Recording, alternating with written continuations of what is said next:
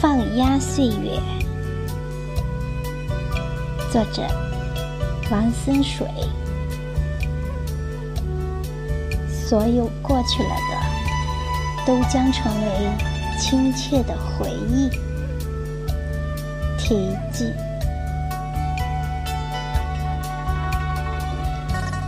上世纪八十年代期。我们家曾有过一段难忘的放鸭岁月。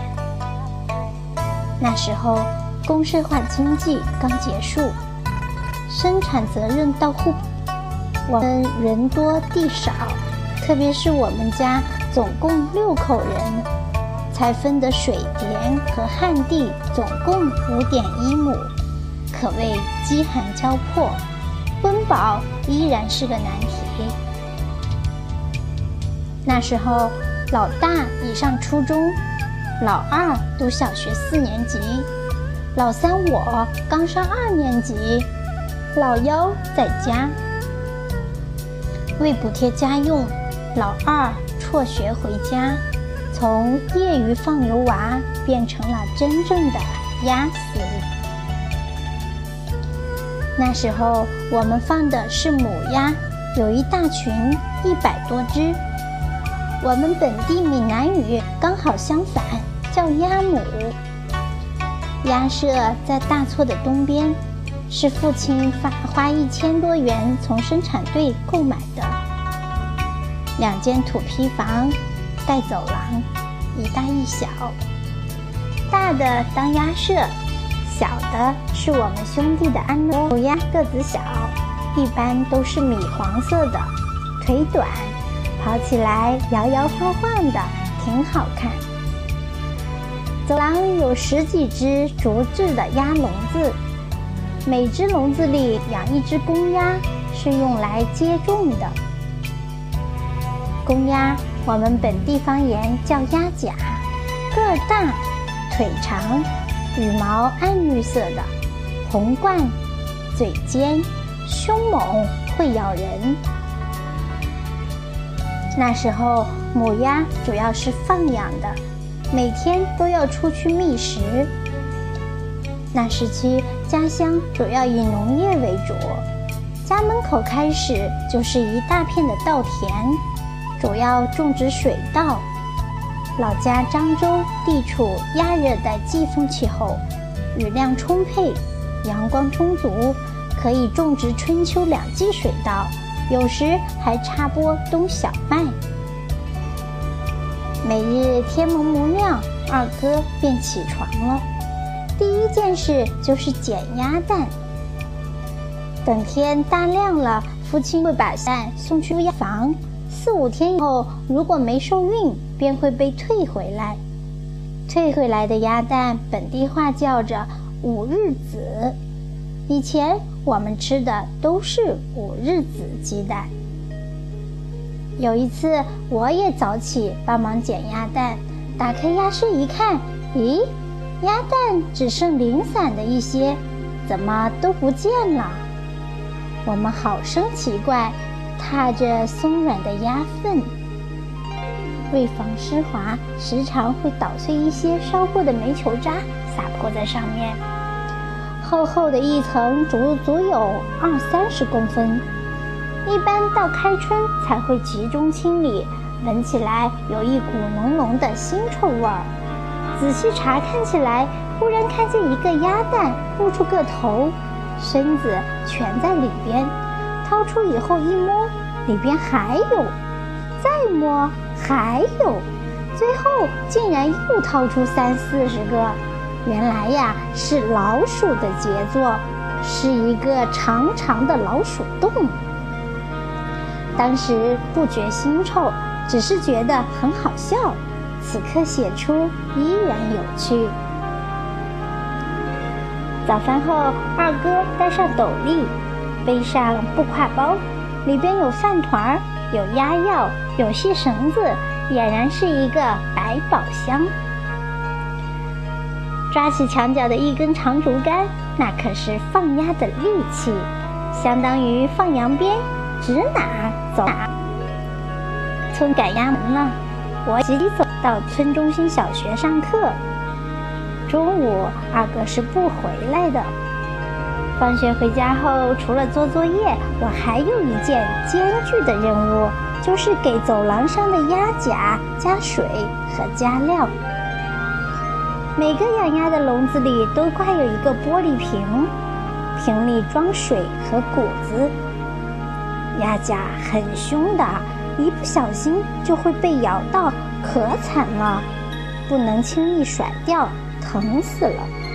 几十年过去了，我的手背上至今仍留有被咬的失血的印痕，白白的，记录着我过去的艰苦与辉煌。傍晚，迎着夕晖，鸭母在二哥的指挥下，嘎嘎嘎嘎的回到了鸭舍。此时，我也已放学回家，最繁忙的时刻开始了，那就是给鸭母配重。这是每天要做的功课。怎么做？分批分次进行。那时候，二哥想了很多土办法，给鸭母用红漆做记号：分头、背、尾巴、左腿、右腿、左翅膀、右翅膀，一次二十只，依次进行。每次抓二十只鸭母在笼子里。再依次一只一只抓出来，按住，再将鸭甲请出来放上去，帮其交配受孕。鸭母鸭甲依次进行，一番下来天已大黑。每日进行，周而复始。待小鸭孵出以后，父亲便会用自行车载到集市上贩卖，后来也贩卖别家的鸭苗，并且。越贩越远。那时候，二哥虽然大我三岁，个子也小，脸黑，左邻右舍都管他叫老土。闽南语以及不读书的农民，整日面朝黄土背朝天。这名字伴随二哥一生，直到现在，一般人也大都不呼其大名。虽说老土，二哥却是一个干事认真、心细如发之人。一发现哪只鸭母有问题，诸如走路不正常了啊，要是断了，便会找来小木棍，从百宝箱掏出细绳绑好，让它在家享受几天就好了。要是哪只拉白屎了，那是肠胃有问题，赶忙服用土霉素就好了。要是突然哪只双翅拍地摔滚，那就是急性胆病，非紧急服用胆酸钠，否则一会儿便呜呼哀哉没救了。二哥管理的鸭母出蛋率和孵化率极高，死亡率又极低。在养鸭圈内是出了名的。这样的日子持续了五六年之久，最苦就是二哥了。不管风吹雨打，不论春夏秋冬，总是冲锋在前。南方常年多雨，落鸭汤之事是家常便饭。为我们家，为兄弟们安心读书。做出了汗马功劳。几到后来，村里养鸭的越来越多，觅食稻田越来越少，父亲组建农民工进城倒水泥，二哥也才从放鸭岁月中解放出来。这其中之苦，又岂是我寥寥数语能够道尽？不久前。二哥在酒后高兴之际，忽然谈起了和小表叔放鸭的一次惊险生死经历。那是一个晴的夏日，碧空万里，九龙江西溪游啊，都满干亮。二哥经常将鸭母放入溪溪啄小河蚌，以减免梅壳软蛋的发生。那一天同行的还有邻居小比叔，二哥小一岁。跟往常一样，二哥手握长竹竿，肩背挎包，包里有摸来的大一点河蚌，正游在溪中。二哥水性极好，在水塘中游泳，徒手就能把塘里的鱼抓回来。忽然，一个漩涡急滚而下，二哥和小表叔一道被卷入水下。二哥急忙将长竹竿往下一探，无底。糟了！二哥大喊：“小表叔，赶快把挎包丢了！”扔了挎包，过了好一会儿，二哥和小表叔才被卷出水面，顺水往下游飘去。渐渐的，二哥和小表叔从惊吓中缓过神儿来，游离水面，瘫倒河滩，喘着大气儿，惊魂未定，算是从鬼门关走了一遭。时光真是可爱的宝贝。提起此事时，二哥心平气和，脸带微笑，我不禁感慨。所有过去了的，都将成为亲切的回忆。群底也有一次从未提及的死亡之旅。